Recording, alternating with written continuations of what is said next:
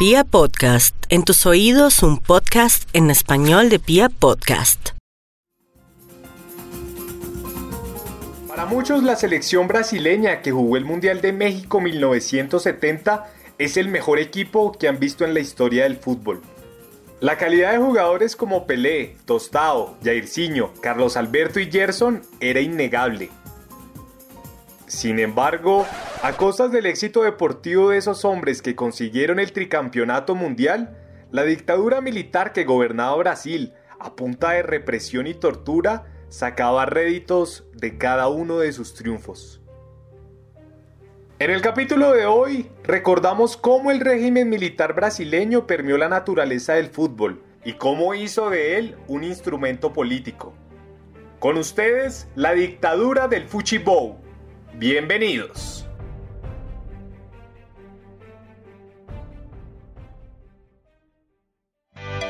Porque los partidos de fútbol comienzan antes de los 90 minutos. Porque sabemos que es mucho más que un deporte. Y porque la pelota nunca se detiene. Aquí comienza detrás del balón.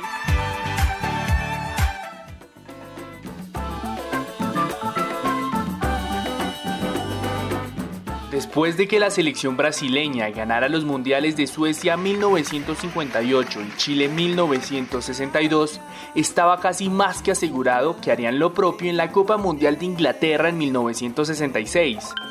Sin embargo, en el 64 un golpe de Estado perpetrado por los militares depondría al presidente João Goulart y generaría un cisma en la sociedad brasileña.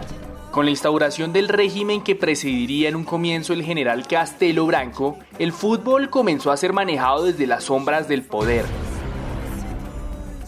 Por eso, en la época previa para el Mundial del 66, el gobierno de Branco ordenó que supuestamente, por la cantidad de futbolistas brasileños talentosos, el equipo nacional tuviera cuatro equipos a la vez, cada una de esas pequeñas selecciones representaría un color de la bandera nacional y recorrería ciudades estratégicas del territorio brasileño. ¿Cuál era el objetivo de Branco? Que el fútbol le ayudara a ganar popularidad entre los brasileños, aunque la mayor afectada fuese precisamente la selección nacional. En su participación en el Mundial de Inglaterra, Brasil fue eliminado en primera ronda en ese momento, la jugada de la dictadura no salió muy bien que digamos, aunque en cuatro años el fútbol, o el poder mejor dicho, les daría una oportunidad de revancha.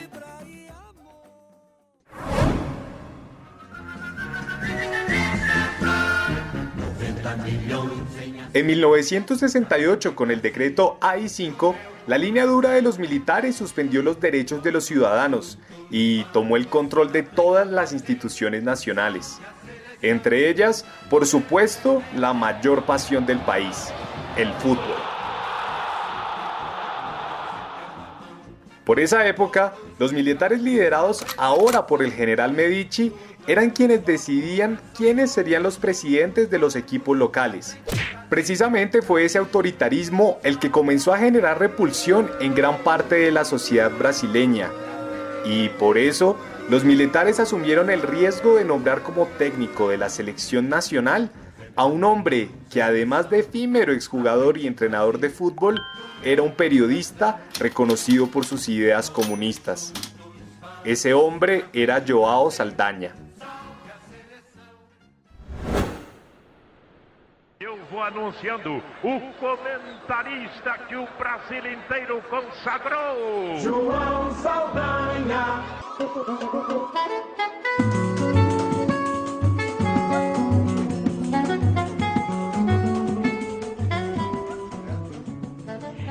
João Saldanha foi um personagem com letra maiúscula do futebol brasileiro. Levou para a crônica esportiva uma linguagem simples e bem-humorada não era uma dessas figuras de meias palavras de jeito nenhum. Muito pelo contrário, ganhou fama exatamente pela irreverência dos comentários. La figura de Saldaña sería determinante para ver el papel del fútbol en la dictadura. Con el aumento de la tortura y la represión en Brasil, Saldaña llevó al sorteo del Mundial de 1970 un dossier con más de 3.000 nombres de presos, muertos y torturados por la dictadura militar. En represalia, el gobierno de Medici comenzó a hacer todo lo posible por destituirlo. Según cuentan, Medici quería que Saldaña convocara al jugador del gremio, Tada Maravilla, a pesar de que era claro que no habría cupo en el equipo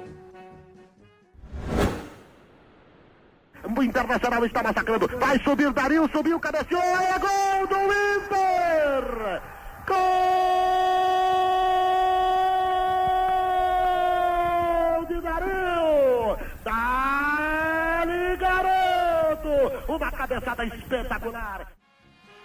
Sin embargo, Saldaña se lo dejaría muy claro a un periodista cuando afirmó certeramente, Medici controla el ministerio, yo convoco la selección.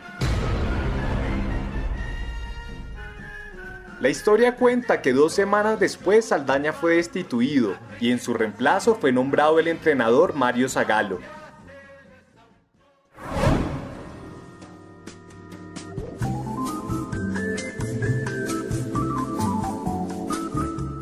Con Dada Maravilla fue convocado pero no tuvo minutos. Sin embargo, la injerencia de los militares estaba más presente que nunca. Es bien sabido que la agencia de inteligencia vigilaba con sigilo cada uno de los movimientos de los futbolistas y que además Medici nombró al torturador Roberto Camara y Piranga como jefe de seguridad de la selección para que no se repitiese ningún caso similar al de Saldaña. En México 1970, el primer mundial que sería transmitido por televisión en todo Brasil, la verde amarela consiguió con un contundente 4 a 1 frente a la selección italiana la consecución del tricampeonato que se les había escapado en Inglaterra. Lança a pelota Pelé, Pelé dominou, Carlos Alberto está livre, correu, Carlinhos atirou, gol! Gol!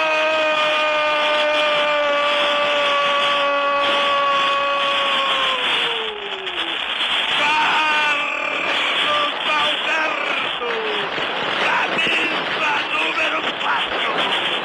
Jogadores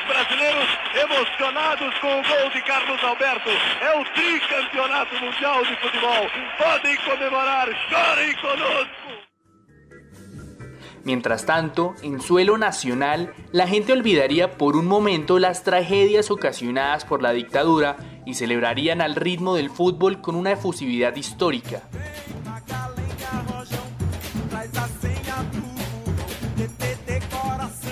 Ese día los 11 jugadores representaron tal cual como decía la canción de la época, a los 90 millones de brasileños. Eduardo Galeano concluiría del Mundial del 70 que la dictadura militar de Brasil hizo suya la gloria de la selección de Pelé.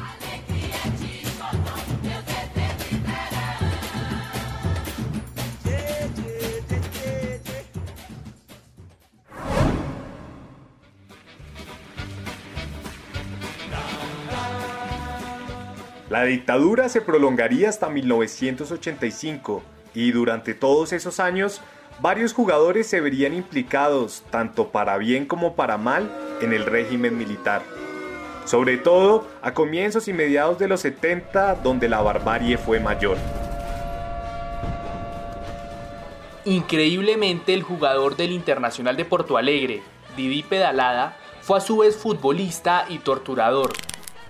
Según una investigación liderada por el periodista Luis Cuña, Pedalada fue uno de los hombres implicados en el reconocido secuestro de los uruguayos, que fue uno de los momentos determinantes que permitió identificar la alianza entre las dictaduras sudamericanas conocida globalmente como el Plan Cóndor. Brasil jugó un papel clave en la organización del Plan Cóndor, la sociedad criminal digitada por Estados Unidos que establecieron las dictaduras latinoamericanas. Los militares brasileños, que ansiaban ocupar un lugar dominante en la región, se encargaron de exportar la doctrina de seguridad nacional a los países vecinos. Colaboraron también con los golpes de Estado de Chile y de Uruguay y mantuvieron lazos muy estrechos con la dictadura boliviana. Según documentos históricos, cientos de futbolistas fueron investigados por el Departamento de Inteligencia durante el régimen.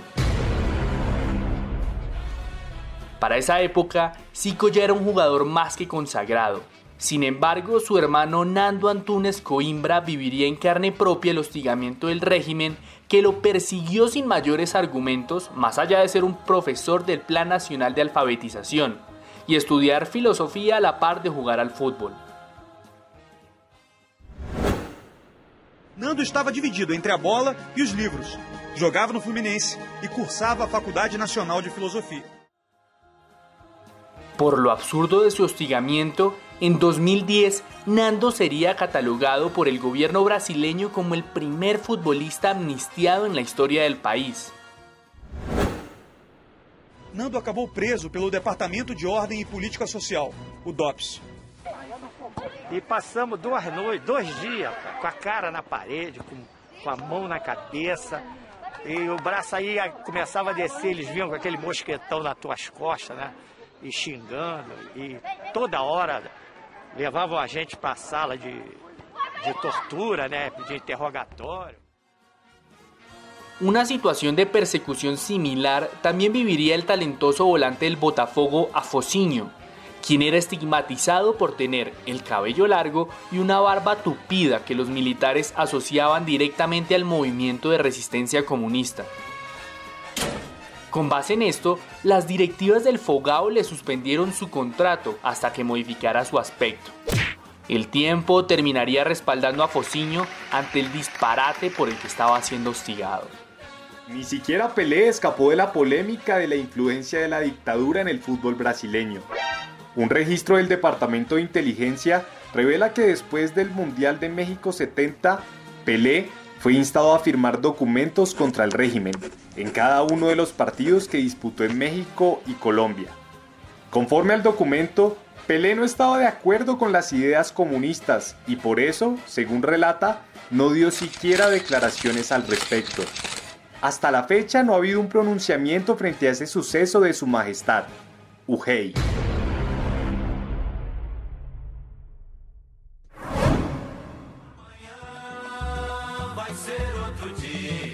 A finales de los 80, ya el régimen estaba perdiendo toda validez en Brasil. Por eso el Mundial de Argentina 78, que sería reconocido también por el uso político que le dio Videla en su país, fue una ventana propensa para manifestaciones políticas de los brasileños.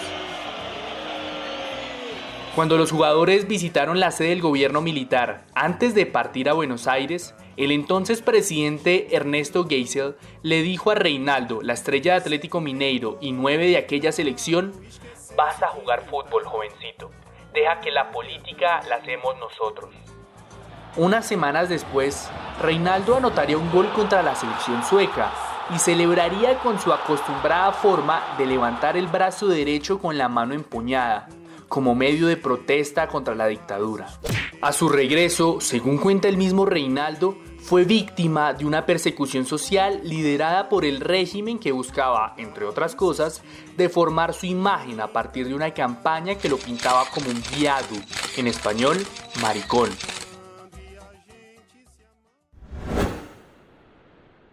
Sócrates. Para Sócrates invadiu, pintou, atenção, bateu. Gol! Brasil!